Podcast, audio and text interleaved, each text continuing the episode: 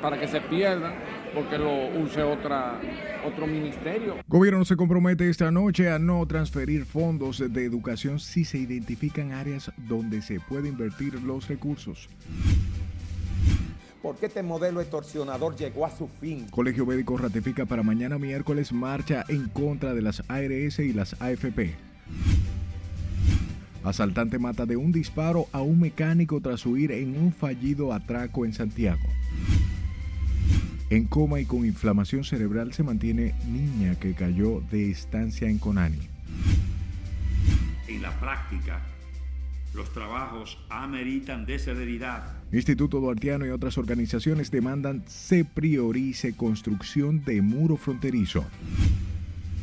Todo parece indicar que hay un ciclo y una tendencia hacia la baja. Banco Central informa que la inflación de agosto fue de 0.21%, la menor de los últimos 27 meses. La mayoría de los productos en las últimas cuatro semanas se han mantenido estabilizados. Proconsumidor asegura mayoría de productos de la canasta básica han bajado sus precios. Y las lluvias de las últimas horas inundan calles de la capital y provocan caos en el tránsito vehicular.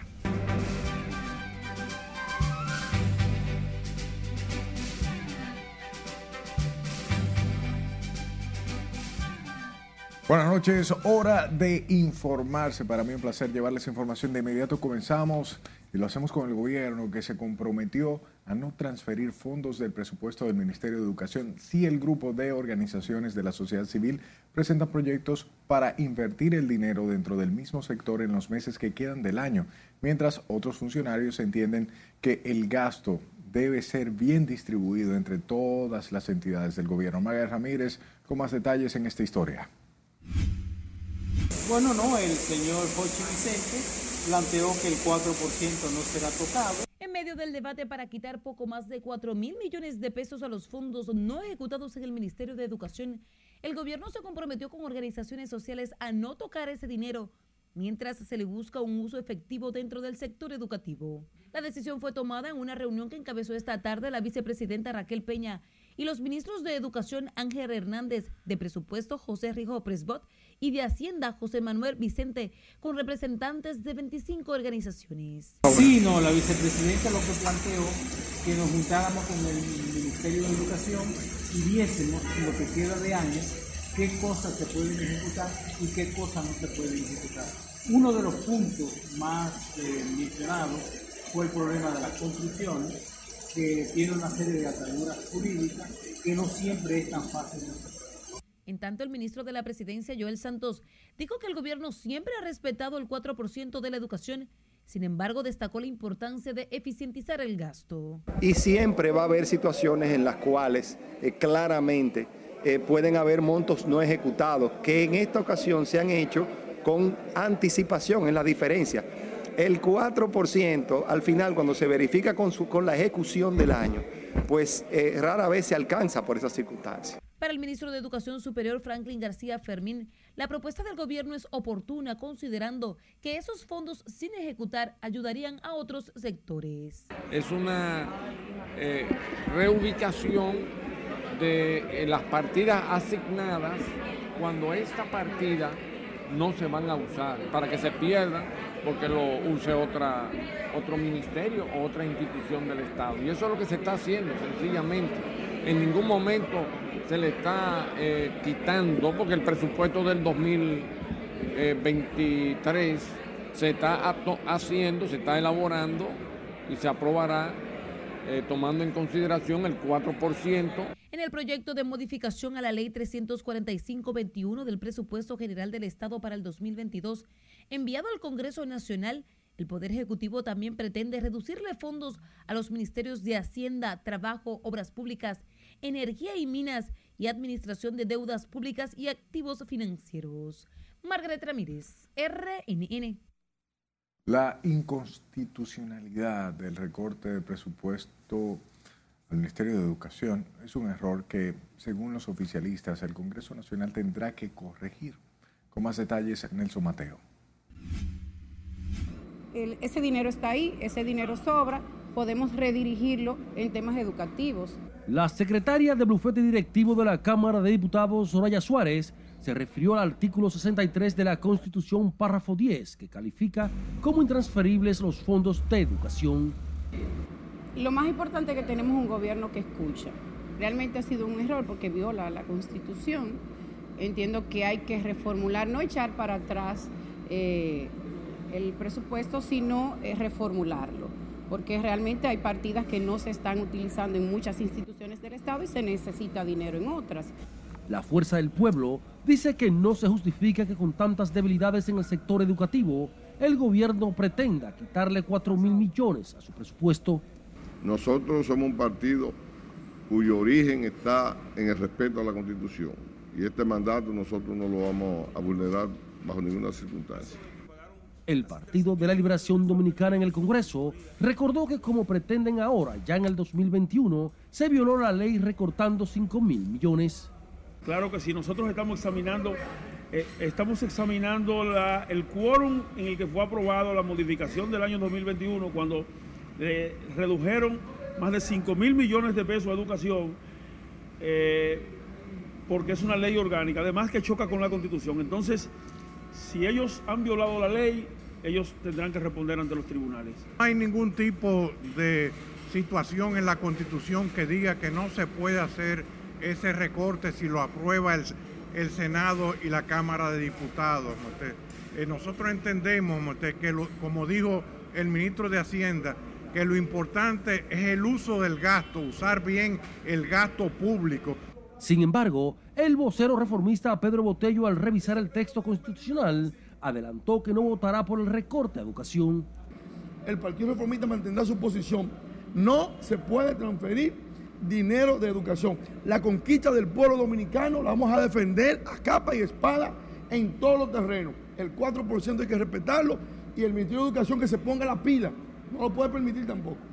El presupuesto complementario enviado al Congreso Nacional de más de 14 mil millones de pesos transfiere recursos de unas seis instituciones para llevarlo mayoritariamente a los programas sociales, los subsidios y el déficit de las EDES. Nelson Mateo, RNN. A propósito del tema, el presidente de la Asociación Dominicana de Profesores, Eduardo Hidalgo, manifestó hoy que esa entidad se opone radicalmente a la propuesta de reducir el presupuesto destinado para el Ministerio de Educación. El titular de la ADP llamó a la población a pronunciarse en contra de esa decisión y pidió a todos los sectores de la sociedad acompañar el gremio en posibles luchas que puedan emprender en los próximos días. En las últimas horas diversos sectores se han pronunciado en contra de que hagan recortes de más de 4 mil millones de pesos consignados al Ministerio de Educación. Cambiamos de tema. El Colegio Médico, junto a decenas de organizaciones, se ratificó el llamado a marcha mañana miércoles a partir de las 10 de la mañana en contra de las administradoras de servicios de salud. Con la historia Siledis Aquino porque este modelo extorsionador llegó a su fin, ya no da para más, que no sea sobre la base de conculcar derechos, de aplastar al otro. Los médicos se mantienen firmes en su manifestación, partiendo desde el gremio hasta el Consejo Nacional de la Seguridad Social en la avenida Tiradentes. A la marcha de los galenos se han sumado la ADP, Federación de Profesores Universitarios, Colegio de Abogados, Clínicas Privadas y otros gremios de salud. Ratificamos nuestro llamado para marchar de manera unitaria, cívica y pacífica en esta actividad que hemos convocado para mañana, miércoles 7 de septiembre del 2022, 22, a partir de las 10 de la mañana. Entre las demandas de los médicos están nuevas glosas, códigos recetarios y mejora de honorarios. La protesta en contra de las ARS podría agudizarse con paros en los centros asistenciales. Eh, hay varias propuestas de hacer una marcha similar en la región norte, ver cómo se articulan las otras regiones y obviamente desde el punto de vista particular de nosotros como prestadores, como médicos, estamos contemplando otros escenarios hasta paros sectoriales. Según el Colegio Médico, las ARS reportan ganancias de 13 millones de pesos diarios y 72.200 millones de pesos desde que inició el sistema. Los médicos y las ARS han firmado varios acuerdos, pero el tranque se mantiene. Sila Disaquino, RNN.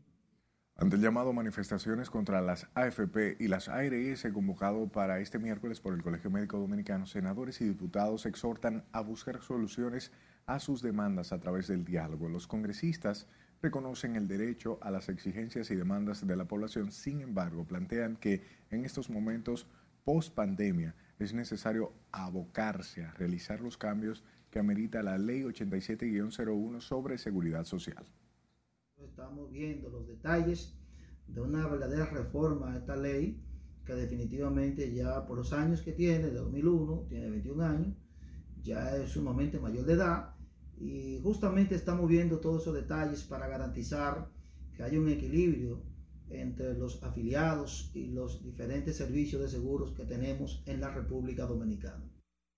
Las manifestaciones del gremio que agrupa a los médicos y otras entidades ligadas al sector salud convocaron para mañana miércoles a manifestaciones escalonadas en contra de las ARS y las AFP. Paralelo a esto, el infectólogo y director del Hospital Infantil Robert Rick Cabral, Clemente Terrero, calificó de criminales a quienes fabrican y comercializan medicamentos falsificados. El reconocido médico explicó el peligro que corren los pacientes que consumen algún fármaco adulterado. A la población dominicana eh, porque eso atenta contra la salud y hace que los médicos eh, o el personal de salud utilice medicamentos que no van a tener ninguna efectividad en la solución del problema de la enfermedad que padezca un paciente. Clemente Terrero habló tras dejar inaugurada el área de comunicación y de libre acceso a la información del hospital Robert Rick Cabral. Y la Federación Nacional de Mujeres Trabajadoras pidió hoy a las autoridades profundizar las investigaciones en torno a la muerte de un niño en una estancia infantil del Centro de Atención Integral a la Primera Infancia con sede en San Francisco de Macorís. Ruth Díaz, presidente de la organización, sostuvo que este lamentable hecho obliga a evaluar los servicios que ofrecen en los centros del CAIPI para así evitar hechos similares se vuelvan a repetir porque lo que se presuntamente se dice es que el niño fue ahogado en una cubeta.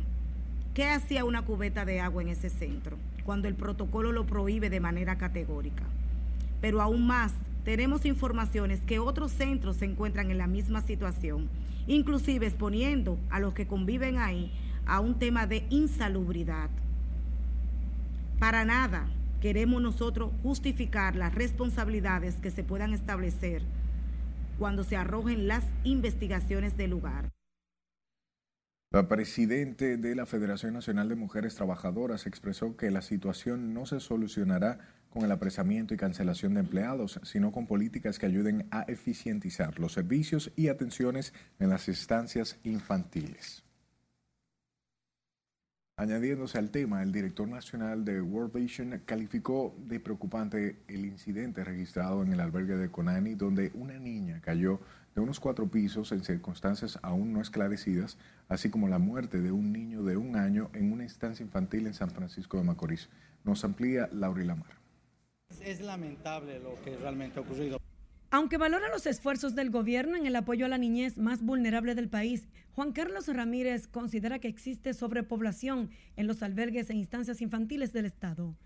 En ese sentido, recomienda aumentar la inversión en ese sector para poder contar con el personal y las herramientas necesarias para el cuidado de los niños. Sí, hemos podido nosotros visitar algunos de los, eh, de los centros y realmente están eh, sobrepoblados entonces es necesario que nuestras autoridades también puedan invertir en mayor cantidad de recursos en esto. Pero como le digo, reconocemos los esfuerzos que se va haciendo, sabemos que se van a llegar hasta las últimas medidas disciplinarias en cuanto a esto para resolver. El director de World Vision, una fundación sin fines de lucro, criticó además que se pretenda reducir el presupuesto del Ministerio de Educación, tras considerar que debería aumentarse para elevar la calidad de la enseñanza en el país. Como organización nosotros apoyamos ese 4% y inclusive debería incrementarse más este proceso por la educación. Sabemos que estamos en niveles realmente muy bajos en cuanto a la calidad educativa y ahí es donde hay escuelas sin maestros, hay escuelas que todavía falta completar la infraestructura. el titular de la institución que trabaja a favor de los más vulnerables, habló sobre estos temas previo a la entrega de los premios del segundo concurso audiovisual titulado Un llamado a la acción por la protección de la niñez, una iniciativa que busca sensibilizar a la familia en la prevención y atención del embarazo y la unión temprana. Según una investigación de este organismo internacional, la República Dominicana está entre los 15 países con mayor proporción de embarazos en adolescentes en Latinoamérica. Laurila Mar, RNN. La menor de 12 años que cayó de la azotea de un edificio del Consejo Nacional para la Niñez se encuentra bajo con coma inducido en el, este hospital en el que se espera que ceda la inflamación cerebral que presenta tras la caída. Según las autoridades, la menor se encuentra estable dentro de su cuadro, ya que no necesita los medicamentos para mantener su condición de salud. Sin embargo, permanece entubada para un mejor manejo de la situación. La menor cayó del techo de uno de los hogares de acogida del CONANI el pasado martes 30 de agosto mientras realizaba junto a un grupo de niñas actividades al aire libre. La información es poder. Obténgalo en nuestra página web rnn.com.do, al igual que la red de su preferencia. Solo escójala y busque nuestro usuario arroba noticias rnn. Sus denuncias cambian nuestro país, cambian su sector y nosotros estamos dispuestos a difundirla. Por eso envíela a este número de WhatsApp 849-268-5705. Estamos en podcast, Spotify, Apple Podcast y Google Podcast como Noticias RNN.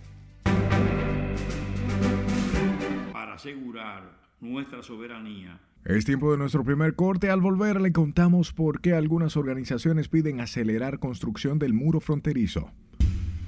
Yo veo que el de atrás se desmonta con un revólver, eh, pero nunca apuntándonos a nosotros. Además, detalles del asalto que sufrió el abogado José Miguel Minier mientras montaba bicicleta.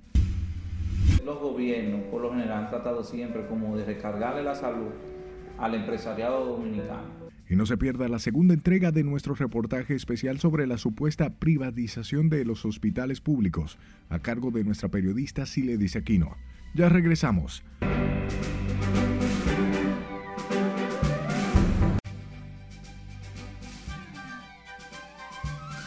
Abrimos la ventana al mundo dando seguimiento a la matanza ocurrida en Canadá, donde 10 personas murieron y 18 resultaron heridos. Catherine Guillén está con nosotros y nos presenta el resumen internacional. Adelante, buenas noches. Gracias, buenas noches. La policía todavía no ha dado con el paradero del segundo sospechoso de esta masacre. Ayer se anunció que habían encontrado el cadáver de uno de los hermanos Sanderson, sin embargo, hoy se ha pedido a la población indígena que se encierren en sus hogares.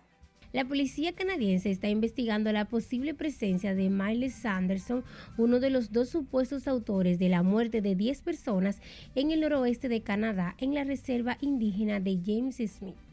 La policía solicitó a los habitantes de la reserva indígena que se encierren en sus hogares y no abran la puerta a desconocidos.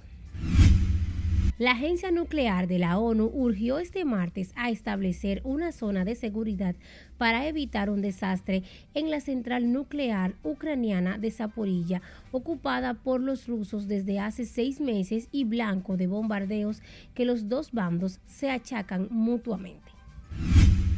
La Casa Blanca informó hoy que Rusia está comprando potencialmente millones de proyectiles de artillería y cohetes a Corea del Norte para reponer las existencias agotadas por meses de combate en Ucrania.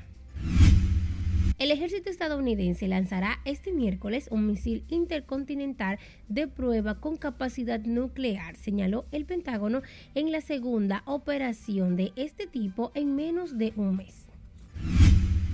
El presidente de Chile, Gabriel Boric, apartó este martes de la primera línea a dos de sus ministros más afines y mediáticos, Isquia Siches y Georgios Jackson, fuertemente criticados por la oposición y dio un giro hacia el centro izquierda con la primera remodelación en sus seis meses de gobierno.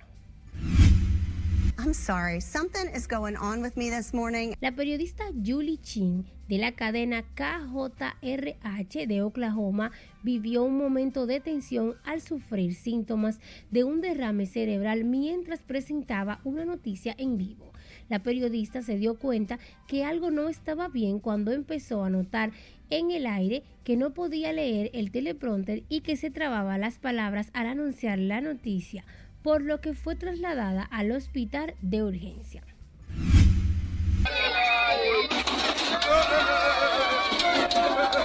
Finalizamos este recorrido internacional con un puente que se derrumbó en el Congo cuando apenas fue cortada la cinta de inauguración y el video que registró el insólito momento se viralizó en las redes sociales.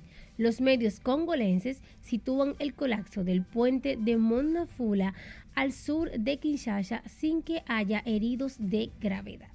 El puente construido para el paso de peatones parecía estar ocupado por más personas de las que podría aguantar.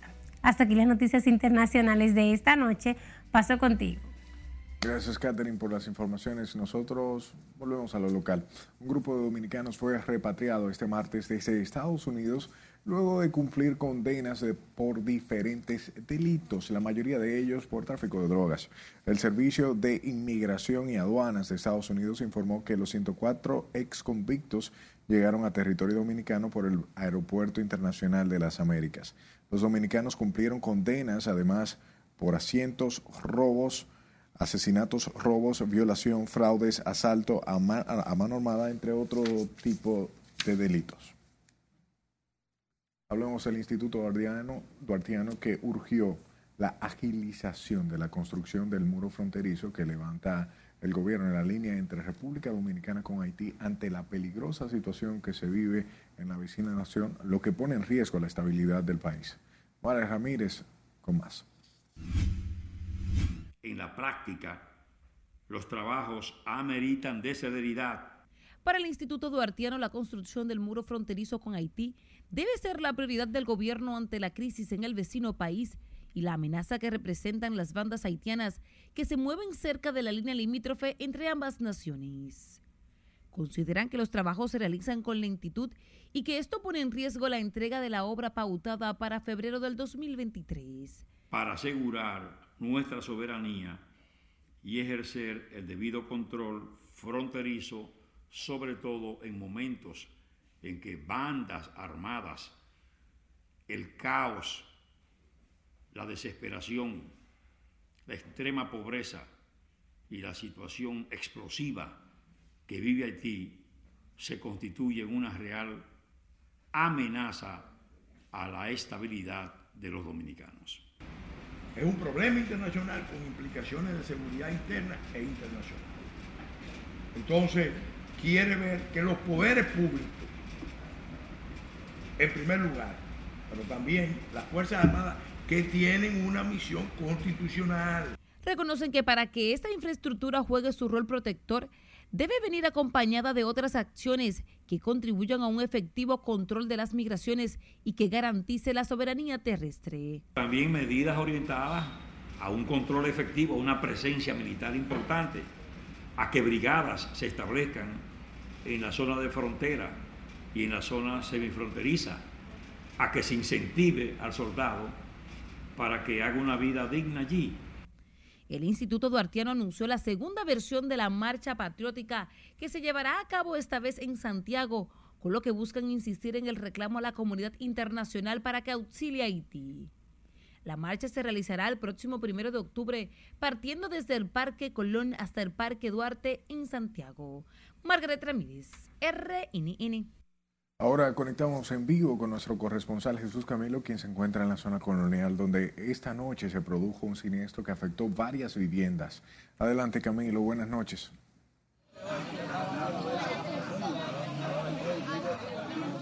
Gracias, buenas noches. Así es, como pueden apreciar a mi espalda, al menos cuatro viviendas resultaron afectadas producto de un incendio que se registrara aquí en la ciudad colonial, específicamente en la calle Hostos, con José Gabriel García, donde gracias a la intervención del Cuerpo de Bomberos del Distrito Nacional, pues se pudo sofocar el siniestro. Aprecian ustedes que gracias y afortunadamente no hubo pérdidas humanas, pero sí, estos son los escombros de los ajuares de al menos cuatro familias que hoy quedan a la intemperie. Vamos a conversar nosotros con uno de los integrantes de una de las cuatro familias que su vivienda resultó afectada para que nos explique acerca del siniestro. Del distinguido caballero, ¿cómo ocurrió el siniestro esta noche?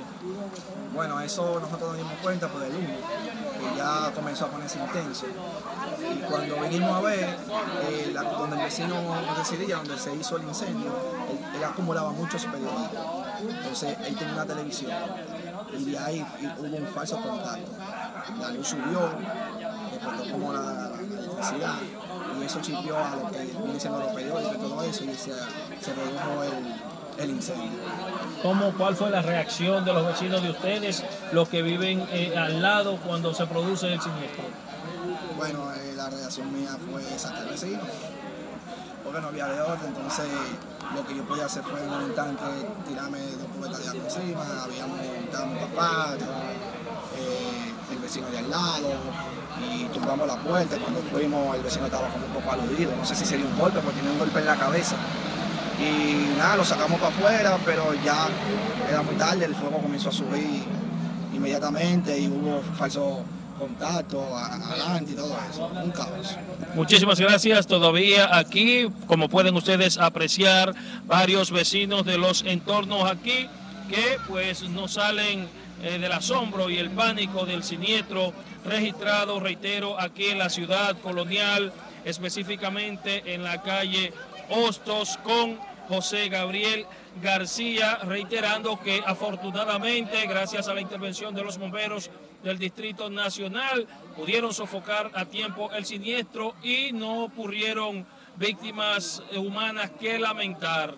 Esto es lo que tengo hasta el momento. Yo retorno con ustedes al estudio. Gracias Camilo por la información.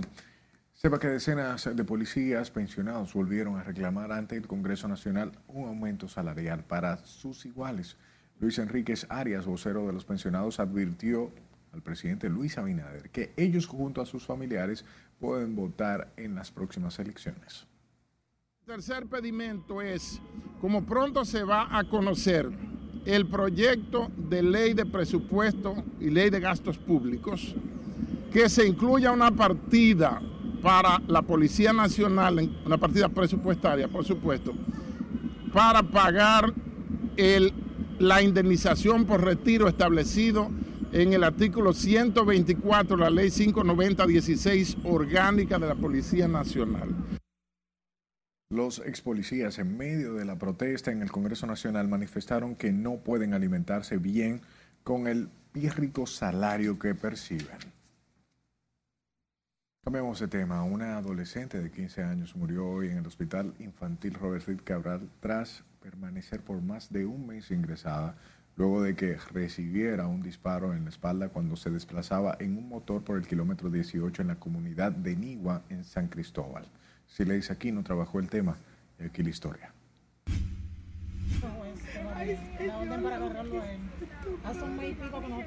Desconsolados e impotentes están los familiares de la menor Mayelin Arias. Un mes después de cumplir los 15 años recibió el disparo que hoy le cobró la vida. Y Nadie ha hecho nada, ni fiscal, ni nadie. Nadie ha tomado justicia y el delincuente anda por ahí suelto haciendo mucho daño. Sus parientes denuncian que pese a la magnitud del hecho, las autoridades no han apresado al presunto asesino de nombre David Rodríguez, apodado Davy. Ese delincuente hizo eso y ha seguido haciendo varias fechorías más y anda por ahí como perro por su casa y nadie hace nada. El temor de la familia de la niña es convertirse en víctima del presunto matador, lo que lleva a algunos a pedir censura de su imagen. Él anda con dos pistolas en Nigo entero, pasa por los cuarteles con dos pistolas en la mano, los policías lo ven y no hacen nada. También tiene todos los policías comprados, tiene todo el mundo comprado. Mayelin Arias era la menor de seis hijos y cursaba el cuarto de secundaria. Que yo fui para allí, todavía di que el juez no ha hallado camino para firmar esa orden para agarrar a este delincuente. Y haciendo, él pasa por el puesto y saluda a todo el mundo. Los policías y a todo el mundo, ellos no están haciendo nada allí en Nicua, los policías no están resolviendo nada, lo que le están es cogiendo dinero. El cuerpo del adolescente será trasladado a San Cristóbal, donde sus familiares darán cristiana sepultura. Sila Disaquino, RNN. Hablamos de un hombre que denunció hoy que teme por su vida ante las amenazas que supuestamente recibe luego de interponer una demanda contra su ex suegro a quien acusa de estafador. Se trata de Mauri Pantaleón, quien argumenta que compró en el 2019 tres solares a Pablo Jiménez por un monto de 130 mil dólares, equivalente a más de 7 millones de pesos en Puerto Plata.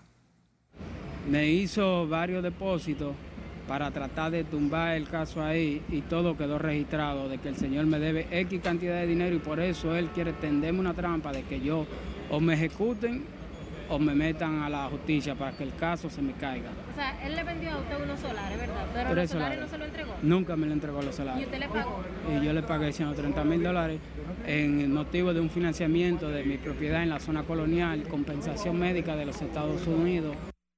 El denunciante asegura que es constantemente asediado por un grupo de personas que estaría actuando bajo órdenes de su ex suegro. Hablemos de un mecánico que fue ultimado a tiros cuando un atracador hacía varios disparos para lograr escapar luego de un intento de asalto en el sector Los Ciruelitos al norte de Santiago de los Caballeros. La víctima fue identificada como Misael Luciano, conocido como El Secre, declarado muerto en un centro hospitalario de la ciudad. Según versiones de los moradores, el autor del crimen previamente intentó despojar a otra persona de una cadena de oro. Indican que salió corriendo y disparando al aire para que no lo persiguieran y ahí fue que hirió mortalmente al mecánico. Cambiamos de tema. El jurista José Miguel Minier y dos exmiembros de la Selección Nacional de Ciclismo fueron atacados mientras montaban bicicleta en la carretera que comunica al municipio Licey al medio con la comunidad del Borojol en el municipio de Moca. El profesional del derecho narró que los atracadores los interceptaron en una motocicleta con revólver en mano y lo despojaron de dinero y de un teléfono celular. Ahí en, el- en esa carretera, un motor con dos personas nos rebasa y viene de frente hacia nosotros y se para. Nosotros reducimos la velocidad. ¿Qué sucede? Que se paran cuando estamos a 30 metros de distancia. Yo veo que el de atrás se desmonta con un revólver, eh, pero nunca apuntándonos a nosotros, sino el revólver hacia abajo. Será para intimidarnos, para que uno lo viera que estaba armado. Nosotros nos frenamos, éramos tres, yo iba en el medio, y le digo a esa persona que viene para arriba de nosotros con el revólver, cuidado con lo que va a hacer, llévate todo lo que tú quieras, pero mucho cuidado con lo que tú piensas hacer, coge todo lo que tú quieras. Ahí al que está al lado del lado derecho mío, que es Manuel Cepín, el Jesse que usamos los que montamos bicicleta, tiene los bolsillos atrás, parece que lo que atracan es ciclista. De una vez buscaron el celular, se lo quitaron, a mí me chequearon, yo monto con un CIPAC con 500 pesos y pico y el y el una copia de la cédula con una copia del seguro médico por cualquier imprevisto plastificado. Ellos no se dieron cuenta, a mí no me quitaron nada, se habían llevado los 500 pesos esos que cargaban. José Miguel Minier contó que en todo momento mantuvieron la calma a pesar del peligro que enfrentaban mientras eran encañonados. Falleció este martes el hermano del hombre que este fin de semana le quitó la vida a su madre a machetazos en un hecho ocurrido en San Francisco de Macorís, provincia de Duarte. Se trata de Isidro Núñez, de 70 años, quien recibió varias heridas de parte de su hermano Félix Núñez, momentos en que intervino para impedir que asesinara a su progenitora Luz María González Martínez, de 10 88 años, mientras que Félix Núñez, aseguró que mató a su madre por un mandato, se mantiene ingresado en el centro médico por los golpes propinados por los residentes de Guaymita. Cambiamos el tema, la privatización de hospitales públicos. Es un tema que inquieta a diversos sectores ante el impacto en miles de pacientes pobres que acuden a los centros sanitarios que no pueden asumir los costos de la enfermedad. Siles Aquino presenta la segunda parte de nuestra serie especial Hospitales en Controversia, Gobierno despeja dudas. Gracias por mantenerse con nosotros en esta nueva entrega donde personas e instituciones ligadas al sector salud fijan posición respecto a la posibilidad de privatización de hospitales públicos.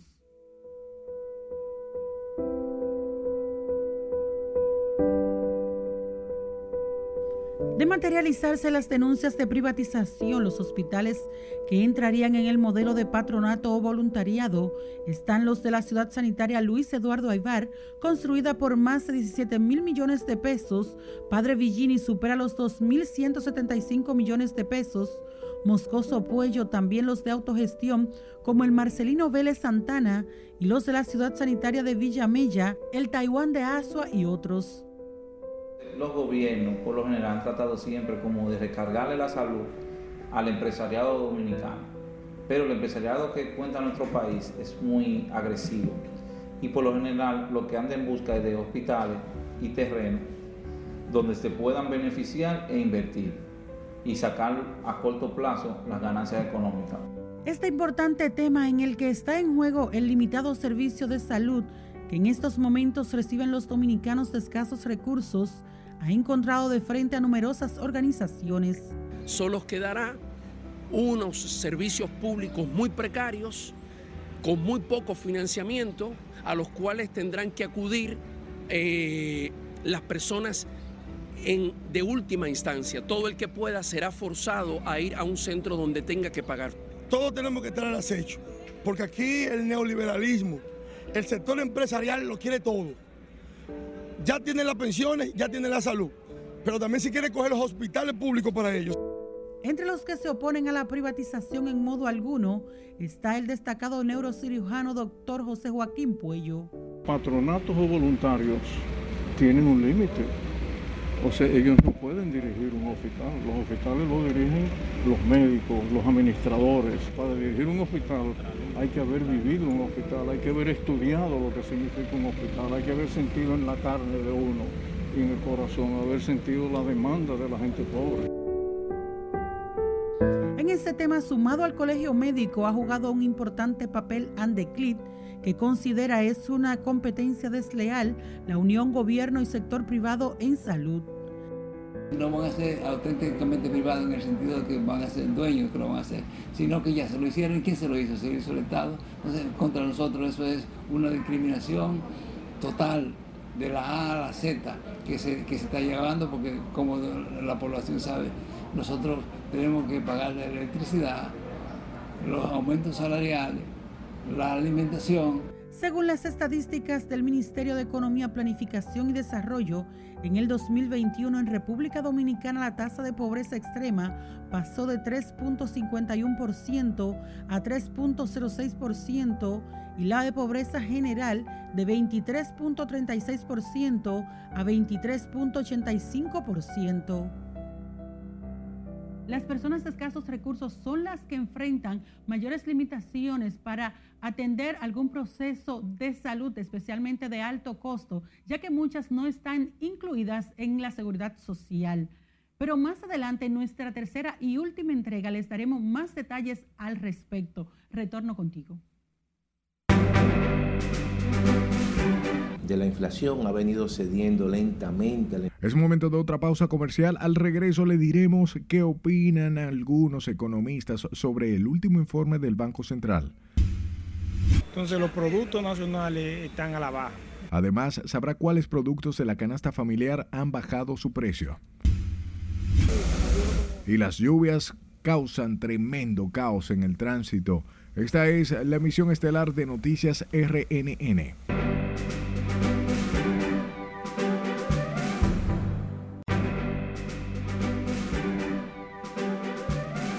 Gracias por su tiempo. Economistas coincidieron con el reporte del Banco Central que informó que la inflación del mes de agosto fue de 0.21%, la más baja en los últimos 27 meses. Juan Francisco Herrera se encuentra en directo y nos tiene los detalles. Adelante Juan Francisco, buenas noches.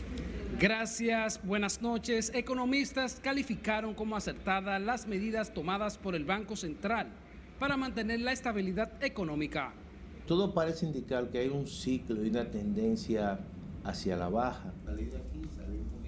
El decano de la Facultad de Economía de la UAS, Antonio Siriaco, consideró como acertadas las medidas del Banco Central que han permitido mantener el ritmo de la economía. De la inflación ha venido cediendo lentamente a la inflación general, todavía los niveles también de inflación subyacente, aquella que tiene que ver con eh, la parte monetaria se mantiene un tanto alta, por encima alrededor del 7%. Sin embargo, hay todo un ciclo importante de eh, inflación hacia la baja. El director de la Escuela de Economía de la UAS, Nicolás Jiménez, considera que la política monetaria que aplica el gobierno ha comenzado a dar respuesta con la reducción de la inflación durante el mes de agosto. El marco de actuación del Banco Central está en sintonía con la ley orgánica que establece los objetivos y prioridades que debe eh, perseguir el Banco Central. También está en sintonía con, con lo que es el programa monetario. Banco Central dice... Otros economistas expresaron que si continúa la inflación hacia la baja, impactará de manera positiva a la población. Eso es un resultado efectivamente esperanzador, eh, ya que pudiese empezar a marcar un cambio de tendencia en lo que había sido hasta el momento la aceleración de los precios. Y cuando entendamos que los conflictos internacionales puedan desaparecer y que las expectativas de inversión puedan nuevamente retornar a la economía tanto nacional o internacional, usted verá cómo los procesos inflacionarios van a ir desapareciendo. Según el Banco Central, las disminuciones anteriores contribuyeron a que el comportamiento del índice de precios al consumidor IPC general arroje una variación de menos 0.28% del índice de precios del grupo alimenticios y bebidas no alcohólicas. El Banco Central y organismos internacionales proyectan que la economía dominicana terminará este año con un crecimiento de un 5%. Vuelvo contigo al estudio. Gracias Juan Francisco. Hablemos de las políticas públicas implementadas por el gobierno, entre ellas la aplicación de la tasa cero a aranceles comienzan a reflejarse en los precios de los productos alimenticios. Esto de acuerdo a Proconsumidor que anunció la estabilidad de la mayoría de los productos de la canasta básica. Y como nos cuenta María Ramírez, en mercados de la capital comerciantes aseguran se mantiene en tendencia a la baja. La mayoría de los productos en las últimas cuatro semanas se han mantenido estabilizados, que significa que no han variado su precio o no han fluctuado hacia la inflación.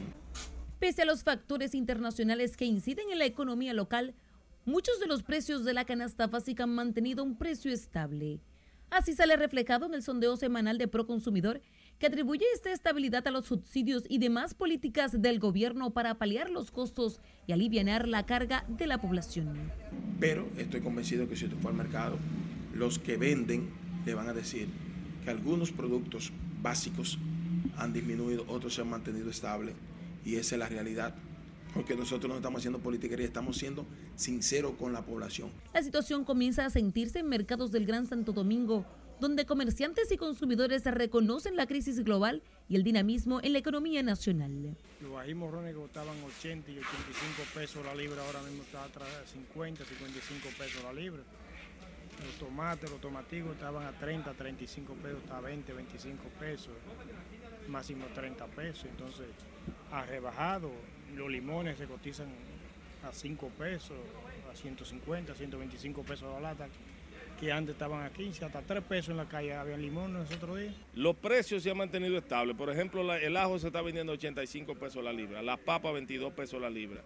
El arroz super selecto a 30 pesos. El selecto se está vendiendo a 25 pesos. En los mercados el arroz oscila entre 25 y 30 pesos la libra, el plátano entre 10 y 15 pesos la unidad, las habichuelas se venden desde 50 pesos, mientras la libra de carne de pollo se comercializa a 68 pesos y la de cerdo y res a 100 pesos la libra. Muchas situaciones externas, mucha intermediación, los intermediarios que, abusan, intermediarios abusan, algo te cuesta en el campo. ¿Qué te cuesta un plátano en el campo?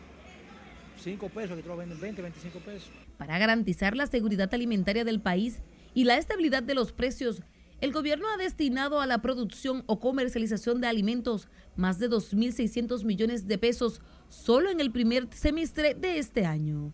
Margaret Ramírez, RNN. El senador Iván Silva interpuso este martes una demanda contra el Ministerio de Energía y Minas en el Tribunal Superior Administrativo tras solicitar en varias ocasiones a la institución facilitar los contratos de las más de 300 compañías que explotan el oro en el país. Muchas de ellas, y creemos que casi todas, pues no tienen ninguna concesión ni tienen tampoco ningún contrato. Hemos estado insistiendo con el Ministerio de Ingeniería y Minas para que ellos nos proporcionen las informaciones de estas compañías que están comercializando oro, inclusive incluyendo también a Colmidón, porque de Colmidón solamente hemos recibido la concesión y no hemos recibido tampoco el contrato. El legislador, que es además presidente de la Comisión para la Fiscalización y Explotación Sostenible del Litio y otros metales, dijo que están investigando las mineras que explotan oro en el país, muchas de las cuales estarían operando sin los debidos permisos. Hablemos de las fuertes lluvias de este martes debido a la vaguada sobre el territorio nacional que provocaron inundaciones urbanas en distintos sectores de la capital. Esta situación generó taponamiento en calles y avenidas del Distrito Nacional causando inconvenientes a los conductores. La zona universitaria, sector de Gasway y otros puntos se observaron grandes charcos de agua, dejando inundaciones que también provocaron trastornos al peatón. Se recuerda que la vaguada se debe a los efectos indirectos asociados a la tormenta tropical Air.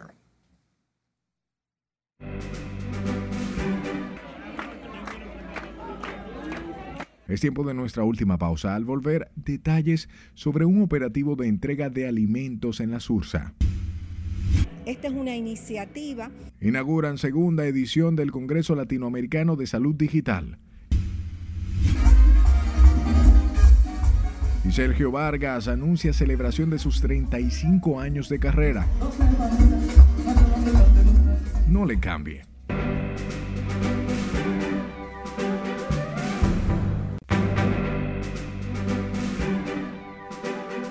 Saludos, muy buenas noches. La República Dominicana está de fiesta, pero le voy a dar los detalles del juego entre las reinas del Caribe y las boricuas en breve. Primero, escuchamos a Marcos Kiviat. Sabemos que los encuentros siempre son eh, más afuera que dentro de la cancha. Es más por el público, más por los fanáticos, porque dentro de la cancha siempre se conoce desde niños. Termina el juego estamos compartiendo. Entonces, eh, lo más importante es que pudimos mirar un buen partido, un partido peleado. Yo creo que el primer set nos fue un poquito una ventaja porque el Britannia ganó una rotación buena en servicio y esa ventaja pues, nos dejó más tranquilos en el set. Ya después de ese proceso, la realidad del juego se, el juego se empezó a hacer de 4 y es. Mientras más tengamos de este nivel, mejor es la preparación.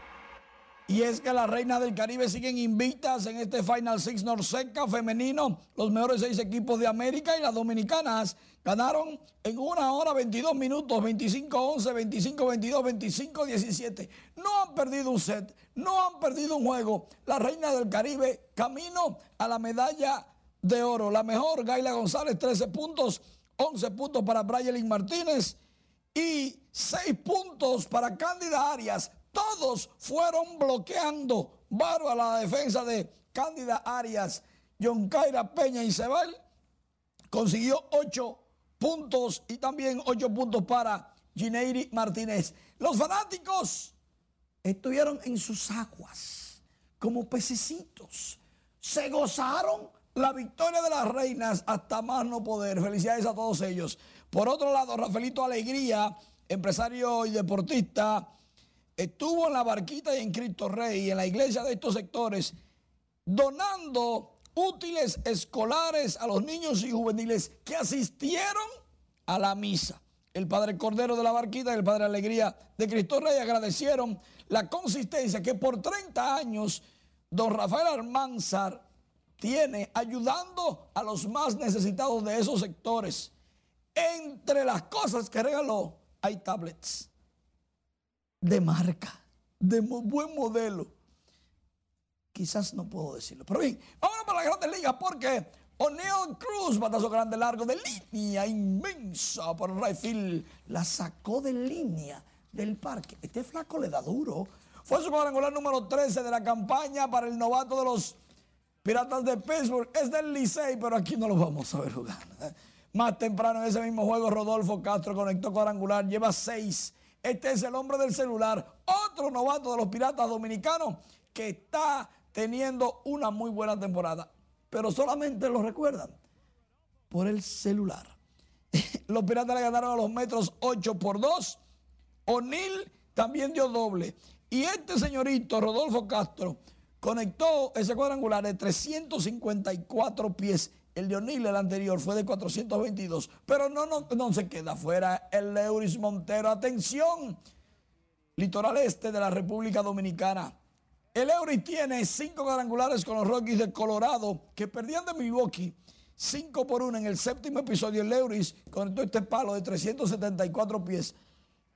Quizás el estadio lo ayuda, pero hay que darle. Lo que hizo el Euris, ese sí va a jugar en el béisbol invernal que ya se aproxima. Recuerden que en octubre todo comienza exactamente en la mitad del mes. ¿Ya tienen sus predicciones? Dice el Licey que en los últimos cinco años o temporadas es el equipo que más ha ganado. Lamentablemente tienen razón, pero también es el equipo que más ha perdido. Porque ha ganado más juegos, pero nunca ha ganado un campeonato en esos cinco años. Pero ha Que yo me ganado más acuerdo. juegos, pero ¿Qué fue lo que dijeron? Ellos ¿Y fueron qué textuales vales- y muy ¿De qué literales. vales nadar y ahogarte en la orilla mismo? Como quiera ganaron. Gracias, Manny. Hablemos nuevamente del presidente Luis Abinader, quien encabezará una serie de actos en honor al héroe restaurador Gregorio Luperón y dejará en funcionamiento varias obras el próximo jueves en Puerto Plata. El mandatario estará presente en un desfile cívico-militar en el Malecón a partir de las 4 de la tarde en conmemoración del 182 aniversario del natalicio del general Gregorio Luperón. La actividad se realiza en virtud de la resolución aprobada por la Cámara de Diputados en la que se recomienda al jefe de Estado realizar el 8 de septiembre de cada año un desfile cívico-militar en la ciudad de San Felipe de Puerto Plata.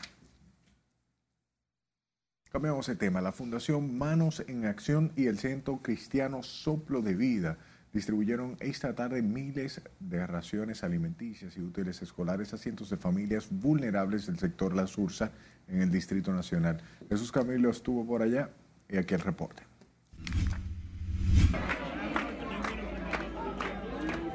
El reparto de alimentos por parte de estas entidades cristianas y de asistencia social se llevó a cabo en el sector La Sursa, identificado entre uno de los barrios más vulnerables que necesitan una mano amiga.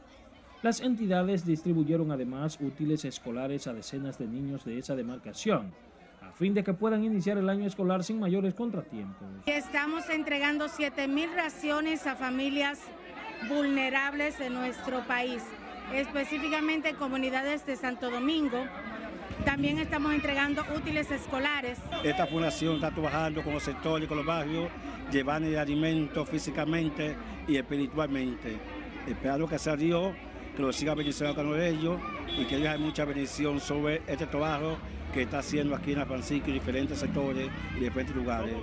Residentes del sector La Sursa valoraron como una gran ayuda la asistencia recibida, lo que esperan se repita con mayor frecuencia en esa empobrecida barriada. Le damos la gloria a Dios y al Centro Cristiano Soplo de Vida por esta gran obra social. Como que hay niños aquí en los barrios populares que no, tienen, no tenían una mochila y gracias a, esa, a la fundación se está haciendo un buen trabajo en esta comunidad. No tenemos una mano amiga que nos ayude más con todos estos niños que van ahora para la escuela y todos los útiles están demasiado caros y nosotros tenemos que luchar por algo.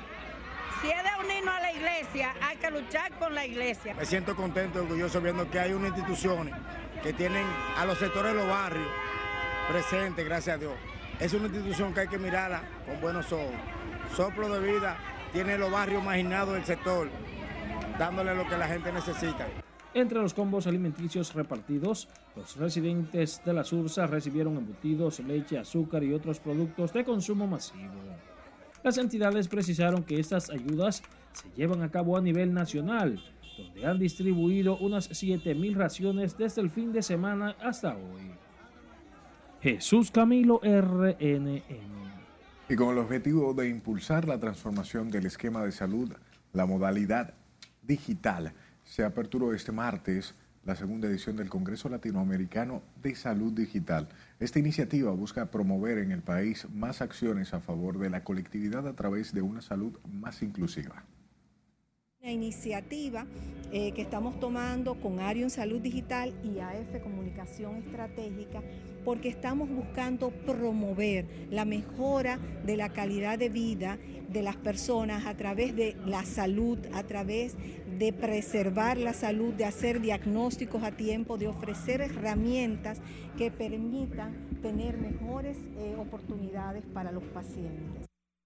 En la jornada del Congreso se presentarán tres conferencias magistrales y siete paneles de expertos integrados por representantes de diferentes entidades del sector salud y tecnología. Junto a los directivos locales estarán expertos internacionales de Argentina, Costa Rica, Colombia, Guatemala, Estados Unidos, México y Puerto Rico.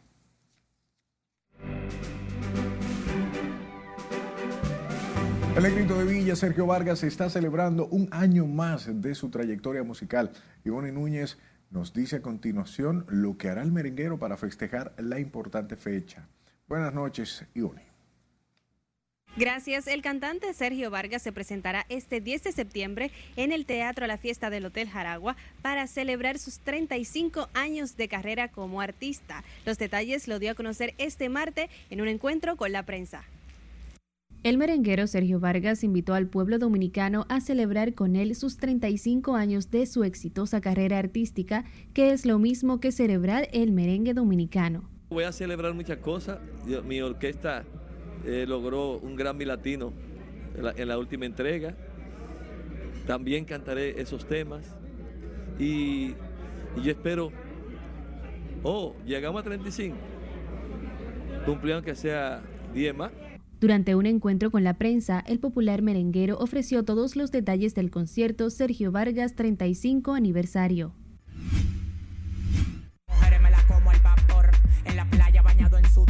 República Dominicana dirá presente con el cantante de música urbana El Alfa, siendo invitado de J Balvin, quien encabezará el concierto de comienzo de la temporada de NFL previo al partido.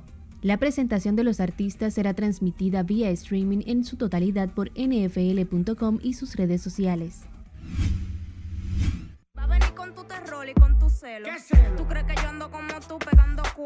Hace unas semanas en las redes se vivió un momento épico en que se viralizó un video de una joven banquera que se arrodilló a los pies de su novio motorista para pedirle matrimonio. Tras este acontecimiento, los cibernautas calificaron la acción como la boda del pueblo 2.0 y desde entonces la pareja le ha llovido ofertas de celebridades que se han ofrecido a armar la ceremonia. Sin embargo, Jessica Rodríguez Moreno y Manuel Núñez aseguran que la han rechazado porque no quieren convertir su relación en un show mediático. Connie Peña, conocida por ser la doble de Jennifer López, demostró que ponerse en los zapatos de la ahora esposa de Ben Affleck no es nada sencillo. La bailarina y cantante, que posee curvas similares a las de J. Lo, decidió hacer un experimento y grabar a los fanáticos y paparazzis que la siguieron en la calle pensando que era la estrella latina. La banda virtual Gorillaz anunció su próximo álbum de estudio llamado Cracker Island, que contará con varias colaboraciones, entre ellas una junto al reggaetonero Bad Bunny.